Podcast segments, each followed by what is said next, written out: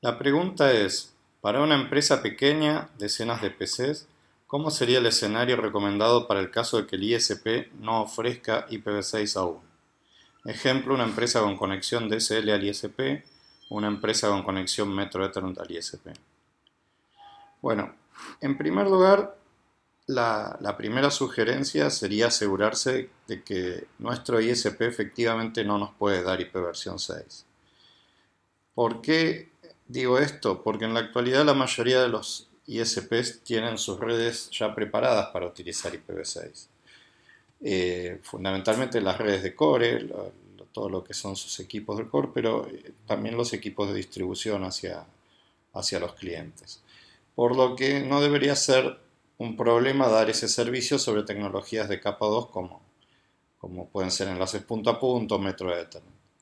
En el caso de los enlaces DSL, eh, puede ser que, el ISP tenga alguna dificultad un poco mayor, pero también la mayoría hoy en día tienen preparados eh, los equipos de red del ISP para dar IPv6. Eh, por estas razones, generalmente los, proveedores de Internet pueden ofrecer fácilmente servicio IPv6 al mercado corporativo. Eh, en el mercado corporativo los equipos de clientes generalmente son equipos un poquito más eh, evolucionados que los de un mercado residencial, que los del mercado masivo. Entonces esos equipos ya el, el, ISP puede asegurarse que también soporten IPv6 y la configuración es más eh, especializada hacia el cliente, ya que no es un servicio masivo. Entonces, esa sería la primera recomendación, poder eh, conversar con el ISP y asegurarnos si nos puede dar o no eh, IPv6. Em, en muchos casos lo que sucede es que los ISPs tienen toda su arquitectura de red y la tecnología preparada para IPv6, pero las razones que les impiden brindarlo en forma masiva tienen que ver con otras cuestiones internas.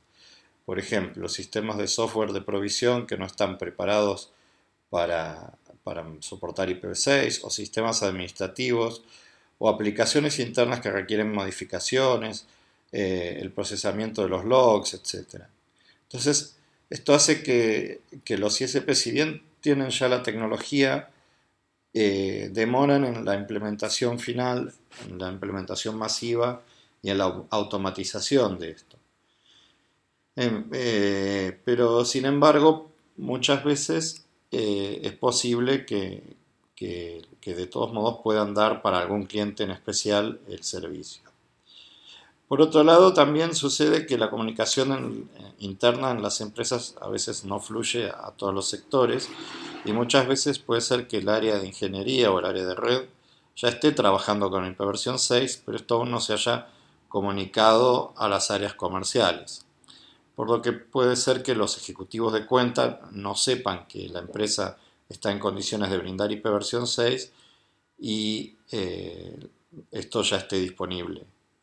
Por eso, siempre lo más recomendable es asegurarnos eh, con, nuestro ISP y en algunos casos será necesario hablar con sectores más técnicos de la empresa a fin de contar con información más precisa.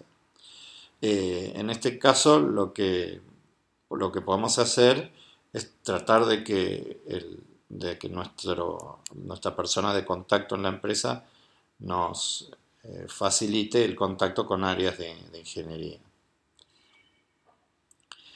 Em, llegado el caso en que efectivamente no podamos obtener IPv6 de nuestro proveedor actual, la recomendación sería pasar a otro ISP que sí sea capaz de brindar IPv6.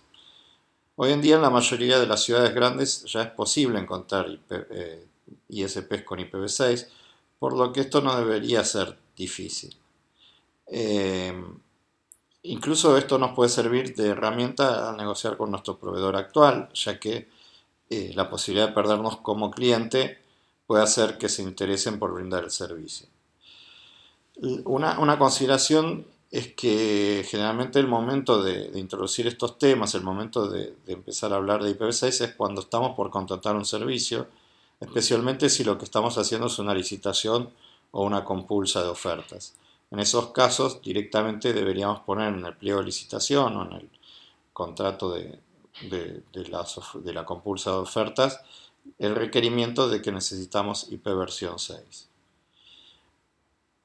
Em, aún eh, en el caso en que no pudiéramos encontrar ningún ISP con IPv6 en la zona donde estamos contratando, eh, entonces una posibilidad es hacer, intentar hacer un túnel con el ISP que es el upstream provider de nuestro ISP.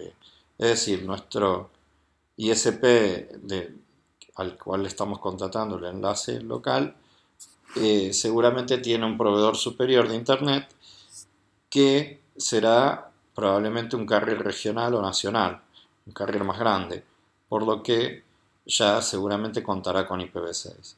En este caso, lo que tendríamos que ver es la posibilidad de establecer un túnel con esta empresa a fin de que nos pueda dar eh, un túnel IPv6. Y de ese modo la conectividad IPv6 iría por un túnel que sigue la misma tecnología, la misma topología de nuestro tráfico de Internet.